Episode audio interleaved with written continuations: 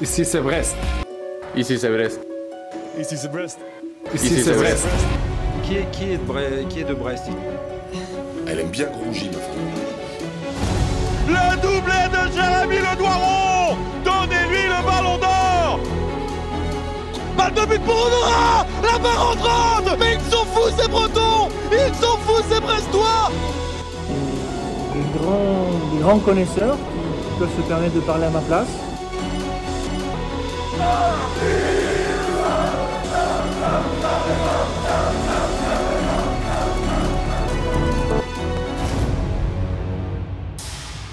C'est bon d'aimer le stade brestois Brestoise, Brestois, on se retrouve finalement pour cette échéance qui est bien plus importante qu'on ne l'imaginait il y a quelques semaines, il y a quelques mois évidemment. Le stade brestois se déplace au Parc des Princes ce week-end, un stade qui ne lui a jamais réussi, mais cette saison, on se dit que peut-être, s'il y a une saison où Brest peut faire l'exploit, c'est peut-être celle-ci. Nous, on n'est pas très original par contre, on ne change pas les choses, puisque pour parler du PSG, on a le plaisir de recevoir une nouvelle fois Philippe Goguet, qui est fondateur et rédacteur en chef du site culturepsg.com. Euh, Vous pouvez les retrouver sur YouTube en podcast et donc dans l'émission de Brestonner aujourd'hui. Philippe, merci de ta présence. Ben, de rien, c'est un plaisir. C'est un peu mon rendez-vous annuel avec le stade, le stade brestois, donc euh, grand plaisir. Bon, comment ça va? Très bien, très bien. Euh, on passe un bon mois de janvier jusque-là. On va vous défier deux fois en dix jours, c'est formidable. Oui, oui, je suis très heureux de faire le déplacement de mon côté. Euh, surtout que, voilà, comme je l'ai dit, Brest se prend un peu à rêver cette saison. Concernant Brest-PSG, peut-être qu'on peut démarrer comme ça. On va démarrer en revenant sur la dernière confrontation entre les deux équipes. C'était le 29 octobre. Victoire 3 buts à 2 du PSG sur la pelouse du Stade Brestois avec un penalty marqué par marqué en deux temps par Kylian Mbappé Mm. euh, dans les derniers instants de la rencontre finalement. Un match qui laisse un goût peut-être un peu amer aux Brestois. Qu'est-ce que tu avais pensé toi de ce match? Qu'est-ce que tu as retenu? Euh, déjà une victoire compliquée, mais aller à Brest, c'est toujours compliqué. Euh, le stade est pas très récent, mais c'est pas facile de repartir avec les trois points. Et euh, c'est un match post-Ligue des Champions. Faut pas l'oublier pour le PSG. On avait reçu le Milan assez quatre jours plus tôt. On avait fait un gros match, donc beaucoup de fatigue. Le, euh, Luis avait un peu fait tourner. Mais ce que j'avais retenu surtout, c'est la confirmation des difficultés du PSG dans le jeu aérien. Deux buts concédés dans les airs, un corner et un, un contre, enfin un centre qui avait été mal géré. Euh, Brest est une des équipes les plus athlétiques et les plus aériennes de Ligue 1, si ce n'est même la, meilleure dans ce domaine. Le PSG a de grosses difficultés dans les airs, que ce soit euh, en défense, au milieu, coup de pied arrêté, enfin dans tous les secteurs. Et on en avait eu la confirmation. Après, le PSG avait trouvé les ressources pour aller chercher la victoire, ça c'était bien.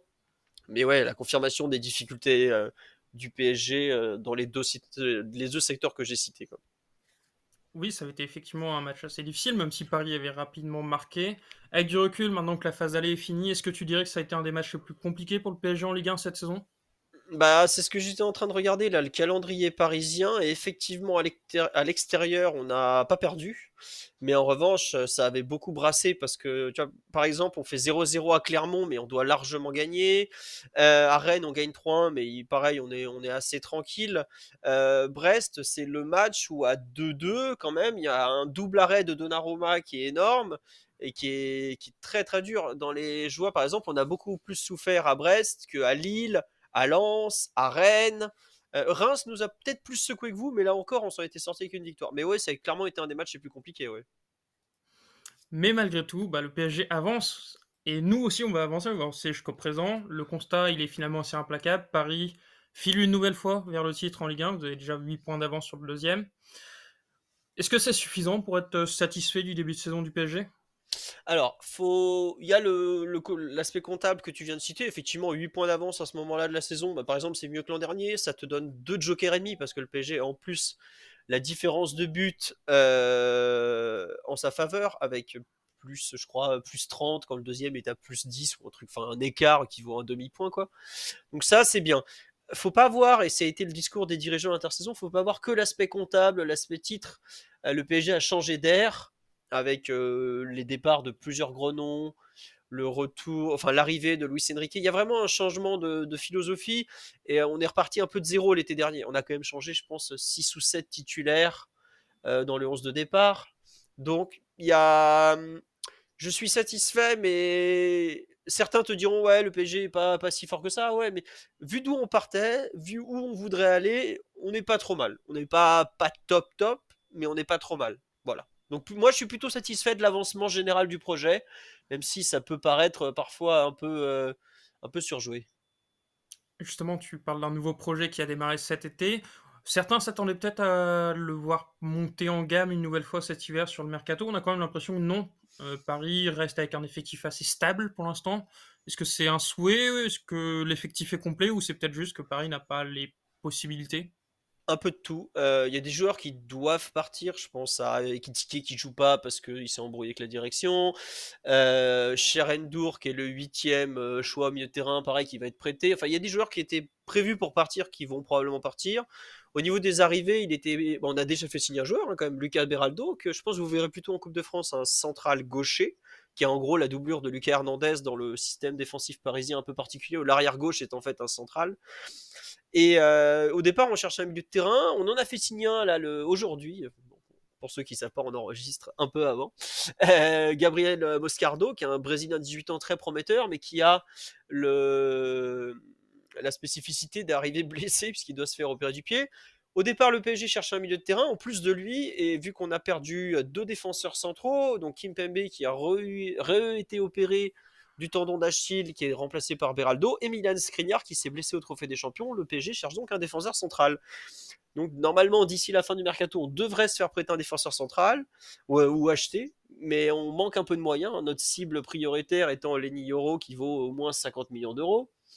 Euh, donc l'effectif est incomplet globalement, je dirais en défense centrale et au milieu. Et si Moukielé part au Bayern comme c'est euh, possible, il nous manquera également un arrière droit.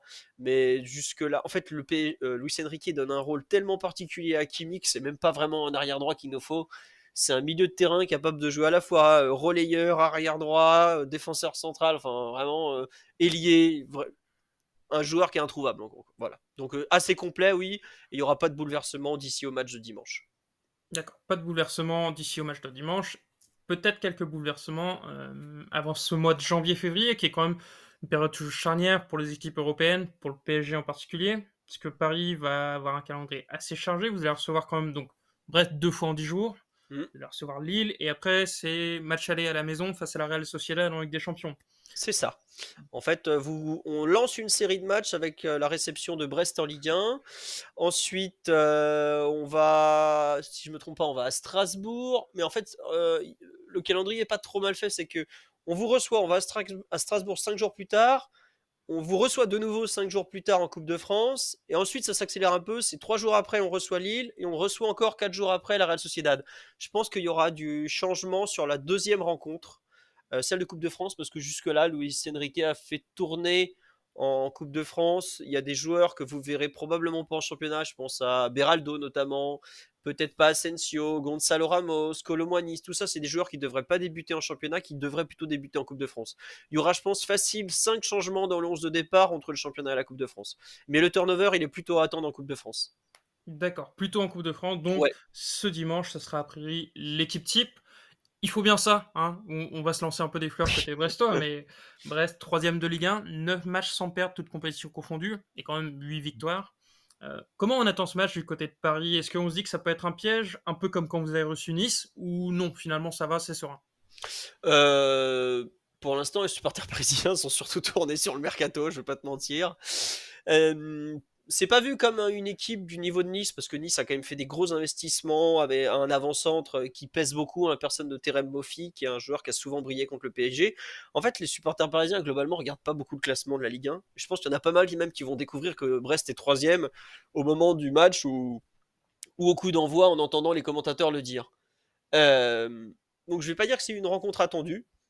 Ceux qui suivent le championnat de France savent que Brest est une équipe dure à jouer, compliquée mais ça, rentre pas encore dans la catégorie des matchs qui comptent de la saison en Ligue 1. Je suis, désolé de vous le dire. voilà, ça fait partie de ces matchs où tu sais que ça peut être compliqué. Bah, surtout le dernier PSG Brest, on gagne 1-0 avec Donnarumma qui arrête un penalty et on fait un match pas bon du tout.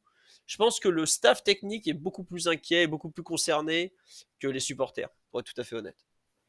Ok, bon, ça, ça se comprend totalement. Mais heureusement, toi, tu suis la Ligue 1, tu ne suis pas que le PSG. Et du coup, c'est c'est quoi un peu, toi, tes attentes sur ce match? Peut-être au-delà du résultat, est-ce que tu attends des choses dans le contenu? Tu attends des confirmations dans certains secteurs? Enfin, Ouais, c'est- tout à fait. Euh, bah aujourd'hui, globalement, le PSG a trouvé son gardien de but, plus ou moins sa défense, son attaque, on la connaît. hein. donc, je résume, ce sera Donnarumma dans les buts, Hernandez, Danilo, Marquinhos en défense. Devant, ce sera Barcola à gauche, Mbappé dans l'axe et Dembélé à droite. Et les deux secteurs qui sont en chantier permanent, c'est donc le milieu de terrain et le poste derrière droit, puisque Hakimi est à la canne. Et en fait, pour remplacer Hakimi, c'est un peu la question tactique du moment. Ça, des fois, c'est Zaire des fois, c'est Solaire. Des fois, c'est les deux, ils alternent en cours de match. Euh, à Lens et à Lille avant la trêve, parce qu'on avait mis Hakimi au repos, c'était déjà Zaire Emery plutôt. Euh, Solaire qui venait se glisser dedans. Moi, je trouve que ça marche pas très très bien. Luis Enrique en est satisfait. Alors, c'est vrai qu'on ne concède pas énormément d'occasions, mais ça fait partie du grand doute que j'aurais au coup d'envoi c'est qui va jouer à droite. Je pense que ça sera Zaire Emery. Euh, voilà, c'est vraiment l'organisation du milieu de terrain et qui va jouer arrière droit, c'est un peu ce qui va me, me faire euh, mes doutes de l'avant-match. Voilà. Justement, tu parles de l'organisation au milieu de terrain. C'est intéressant parce que c'est une des deux forces fondamentales de Brest. Brest qui a un milieu de terrain finalement très bagarreur, très vicieux, qui sait très bien gérer les temps forts, les temps faibles. C'est le genre de milieu qui peut embêter le PSG ou c'est peut-être ça manque peut-être de technique. euh. Enfin, c'est quoi le genre de milieu chiant pour vous, Alors, le genre de milieu chiant, c'est un mec d'un mètre 90 qui prend la balle, balle au pied et qui la remonte en allant tout droit. Donc, tu prends Ruben, euh, du Milan AC, nous a mais fracassé. euh, Joe Linton de Newcastle. Euh, bon, Kefren Turam n'avait pas fait un bon match surtout, je crois même qu'il n'avait pas joué. Mais typiquement, les joueurs grands, costauds, qui ont de la percussion balle au pied et du volume physique, c'est ce qu'il y a de pire pour le PSG parce qu'on n'a pas vraiment de quoi répondre en fait physiquement. Euh, Ugarte est très fort dans les duels, mais quand le mec est trop puissant et trop costaud, il tient pas à l'impact. Zaire Emery risque, risque de jouer côté droit alors que c'est le plus puissant sur ses appuis. Donc ça risque d'être problématique. Mais après, faut réaliser un truc, c'est que le PSG est une équipe assez particulière dans le sens où elle n'attaque pas par l'axe en fait. Euh, elle attaque uniquement par les côtés. Donc, euh, c'est là où le fait que Reims, euh, Reims excuse-moi, Brest, parce que je viens de voir passer un truc sur euh, Brest est un milieu comme ça, bah, ça va pas forcément changer grand-chose. Pour vous, ce qui serait important, par exemple, c'est le fait que l'arrière gauche soit pas isolé face à Dembélé et les joueurs qui vont être autour de lui. Le PSG utilise énormément la largeur pour attaquer. L'arrière gauche et l'arrière droit de Brest vont avoir des rôles très très très importants plus par exemple que le milieu de terrain euh, dans, dans, la plupart des, des, temps de jeu. Quoi. Donc, euh, et je suis pas sûr que le, le, Brest gère si bien que ça les temps forts et les temps faibles. Moi, ce que j'avais vu en première mi-temps à l'aller, c'est que euh, les temps forts parisiens n'avaient pas été super bien gérés par Brest. Au contraire, Brest avait concédé pas mal d'occasions. C'est un, je crois qu'en première mi-temps, on a quelque chose comme 5 occasions franches. C'est rare qu'on en ait autant en première mi-temps. En général, on a des occasions en deuxième mi-temps parce qu'il y a un phénomène d'usure vu que le Paris euh, prend le ballon et fait tourner. Euh, voilà. Donc, je sais, honnêtement, c'est pas du tout le milieu de terrain de Brest que je crains le plus. C'est les coups de pied arrêtés parce que, comme je vous l'ai dit, Brest est grand. Euh, a beaucoup de joueurs de taille, que ce soit Mounier, Le Doiron, euh, vos défenseurs qui montent, un bon tireur, même un très bon tireur avec euh, Del Castillo. Et le PSG a beaucoup de mal à défendre les coups de pied arrêtés. Le dernier but qu'on a pris en Ligue 1, c'était contre Metz avant la trêve, c'était un corner. Le, seul but qu'on a pris en 2024, c'est contre Orléans, c'était encore un corner. Pratiquement à tous les matchs, il y a des occasions dangereuses sur corner. Donc, c'est pas le milieu de terrain côté brestois qui me fait vraiment peur. Euh, le PSG devrait pouvoir s'en sortir à peu près. Comme je dis, on passe pas du tout par le milieu pour attaquer, donc c'est pas très grave. En revanche, euh, coup de pied arrêté, euh, ça va être quelque chose qui me fait très peur euh, vous concernant. Très bien. Justement, on connaît le style Luis Enrique. Tu l'as dit, beaucoup faire circuler les ballons patiemment. Est-ce qu'on peut considérer, de manière un peu pessimiste, que si Paris ouvre le score, c'est un peu fini et Brest ne pourra pas revenir? Ou au contraire, le caractère de l'équipe fait que bah, on sent que le PSG est un peu friable et a du mal à tuer des matchs? Ouais, non, mais il y a un peu des deux. Mais par exemple, à l'aller, le PSG a mené de deux buts, s'est fait rejoindre, mais il a gagné à la fin. Je crois que quand on a ouvert le score, on n'a jamais perdu cette saison. Euh, si, à Milan. On a perdu à Milan en ayant ouvert le score. Euh, c'est le seul match où on n'a pas gagné en ayant ouvert le score. Mais Milan avait égalisé tout de suite, donc on avait ouvert le score, même euh, bon, sans que ça soit spécialement parlant. problème, c'est que le PSG prend le ballon et qu'il le mène ou qu'il ne mène pas, il va le garder en fait. Parce qu'il il aime ça, parce qu'il a les joueurs pour le faire.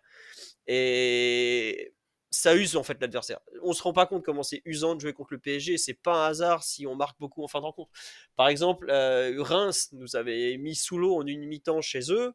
On avait ouvert le score très vite, mais ils nous avaient vraiment essoré pendant une mi-temps en nous pressant très fort. Mais à la 55e, ils ont explosé et ça a fini à 3-0 parce que bah, tu peux pas tenir au bout d'un moment euh, Mbappé, Dembélé, Barcola, tout ça pendant 90 minutes si tu ne marques pas. Globalement, si pour mettre en danger le PSG, il faut être, euh, faut créer des coups de pied arrêtés. Ça c'est la base, je le redis.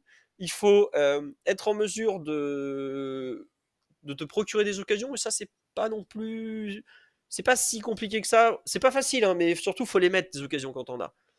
Ensuite, euh, bah, il faut tenir en défense et, là, c'est compliqué parce que cette saison, si je me trompe pas, il y a que Clermont qui n'a pas pris de but contre le PSG. Il y a eu 0-0. Non, Lorient le premier match, mais Clermont, c'était un miracle. Le gardien fait, je crois, 11 arrêts. Et Lorient, c'était le tout premier match, donc c'est pareil, c'est pas non plus très parlant. Quoi. globalement, le PSG marque à toutes les rencontres, donc euh, vous savez ce qu'il faut faire. Quoi. Très bien, bah, ce sera un beau défi pour la défense brestoise qui, ouais. qui sait que 3 buts sur 9 derniers matchs quand même. on, verra. Puis il y a un grand Marco Bizot dans les buts. Voilà, je pense qu'on a fait un petit tour rapide. Euh, Juste sur l'attaque du PSG, la défense de Brest. Euh, comment il faut considérer vraiment l'attaque parisienne. Euh, globalement, quand le PSG attaque, il joue pratiquement en 3-2-5. Faut, faut quand même se rendre compte. Et il y a quelque chose, la charnière est importante, mais la façon dont ton latéral va être euh, aidé par les joueurs autour de lui est très importante. Je pense à Bradley Loco qui est votre arrière gauche. Si Bradley Loco il n'est pas aidé, il va se faire étrier en fait. Parce qu'en 1 contre 1, il est contre Ousmane Dembélé qui est un des meilleurs dribbleurs d'Europe, euh, que ce soit d'un point de vue visuel ou statistique. Pareil côté, côté opposé avec Barcola. Mais en fait, euh, tout le jeu du PSG, ou une belle partie du jeu du PSG, parle vraiment du fait que tu as une fixation côté par l'un des deux ailiers, ou par un milieu qui va s'insérer. Et c'est là où le latéral doit pas être laissé seul, parce qu'ensuite, clac, ça enchaîne. Et là, ta défense, elle est vraiment en difficulté. Et c'est ce qui s'était passé un peu au match aller, c'est que le PSG avait joué avec Lee côté droit et Hakimi derrière lui. Et vous n'aviez pas joué contre Dembélé. Ça change des choses, parce qu'en plus, il a fait une entrée catastrophique. Euh, Lee n'est pas là, ça c'est pas très grave dans le fond. Hakimi n'est pas là, ça c'est très bien pour vous parce que la paire la plus forte du PSG, c'est pas du tout Dembélé Mbappé, c'est Dembélé Hakimi en fait. Et si Brest défend bien, Brest saura isoler euh, Dembélé du reste de l'équipe. Alors attention, hein, isoler Dembélé du reste de l'équipe, c'est très très dur. Collectivement, cette saison, j'ai vu à peu près que, au Parc des Princes parle, il y a à peu près que Newcastle qui a réussi. Et Newcastle, malgré ses résultats un peu moyens cette saison, et défensivement une top top équipe. C'est ultra bien organisé Newcastle. Il y a que qui ont réussi à sortir Dembélé du match et à le couper de Hakimi ou du, du joueur autour de lui. Si Brest est une équipe qui défend si bien que ça, elle saura le faire. Je suis pas certain que Eric Roy soit tactiquement capable de ça, je vais pas mentir. Le défi est soulevé, comme je l'ai dit, Brest aime bien relever les défis cette saison, on verra. De toute façon, nous on sait que la clé sera entre les mains de Pierre Lesmelou et de Madi Camara, qui justement on ce rôle défensif. Oui, ça, fait un peu sourire, mais, voilà. Surtout le deuxième, on va dire. Mais bon. Je, me souviens de supporter stéphanois en train de fêter son départ, mais bon, il est devenu un bon élément chez vous, donc. Euh. À fait. On va terminer sur euh, un classique, quelque chose un peu compliqué, je t'avoue, quand, quand, on vous reçoit. C'est quoi un pronostic? Sachant que ça peut être un 4-0 et on n'a pas grand chose à dire si la personne en face nous dit 4-0, tu vois. Non, non, non, il y aura, je, pense pas qu'il y aura 4-0. Euh, trop d'absents côté PSG. Euh, Brest qui est trop dur à jouer euh, pour nous par rapport à nos qualités et nos défauts surtout. plutôt 2-1. vraiment, moi je vois pas le PSG se balader. Hein. Faut pas croire, on se rend pas compte à quel point l'absence de Hakimi pèse sur une, le dispositif offensif parisien. On le voit comme un arrière droit, mais chez nous c'est beaucoup plus que ça. C'est limite le troisième joueur offensif le plus important après Mbappé et Dembélé. Donc faut, faut, faut savoir raison garder. Et surtout en ce moment, euh, Luis Enrique est dans une phase un peu euh, de la possession très très lente, pas très lente, mais très protectrice en fait. Il sait que sa défense n'est pas non plus top top, qu'il a perdu Skriniar, donc il on se jette pas du tout à l'attaque. Que le match typique, c'est Lance PSG où on marque, on gagne 2-0, mais on n'a pas tant d'occasions que ça pendant une heure. Donc euh, c'est plus dans ce, style-là qu'il faut s'attendre. Mais 2-1 Paris avec un but de, Brest sur coup de pied je, pense que je, vois bien un truc comme ça, en tout cas. Très bien. Et tant qu'à y être, hein, même si on est un peu loin, la Coupe de France, Paris l'a pas gagné depuis 3 ans. Ça va pas euh, laisser passer à côté? Attention, parce que cette saison, euh, les joueurs parisiens et l'entraîneur parisien semblent très déterminés à vouloir la gagner. Euh, attention, attention. Euh, je pense qu'on va pas la jouer par-dessus la jambe, et surtout pour certains joueurs qui la jouent, c'est un peu la compétition où ils vont pouvoir gagner du temps de jeu et ensuite espérer plus. Donc ça la joue vraiment à fond. Euh, aussi bien Orléans que Revel, qui sont nos deux premiers adversaires, c'était des petites équipes, ça a été joué de façon très sérieuse. Donc euh, voilà. Très bien. Eh ben on, se dit rendez-vous dimanche, puis dans dix jours après. Merci beaucoup Philippe. Voilà, tout, de toute façon, comme d'habitude, les avant-matchs, les conférences de presse, les compos, c'est retrouvé sur culturepsg.com. Je pense que, voilà, en ce moment, tu m'as dit, vous faites une vidéo par jour sur YouTube, donc ne pas hésiter allez jeter un œil. Vidéo d'actualité. Pour ceux qui savent, donc euh, certains au bout de 3-4 jours, des fois c'est un peu périmé, mais bon, on, tente un peu comme ça de, changer un peu le modèle et, voilà. Très bien. Et eh ben on espère euh, voir celle de lundi, si possible euh, aux couleurs brestoises, mais voilà. Merci beaucoup Philippe et bon match. Bah pas de souci, merci à vous et bon match aussi, bonne fin de saison ensuite.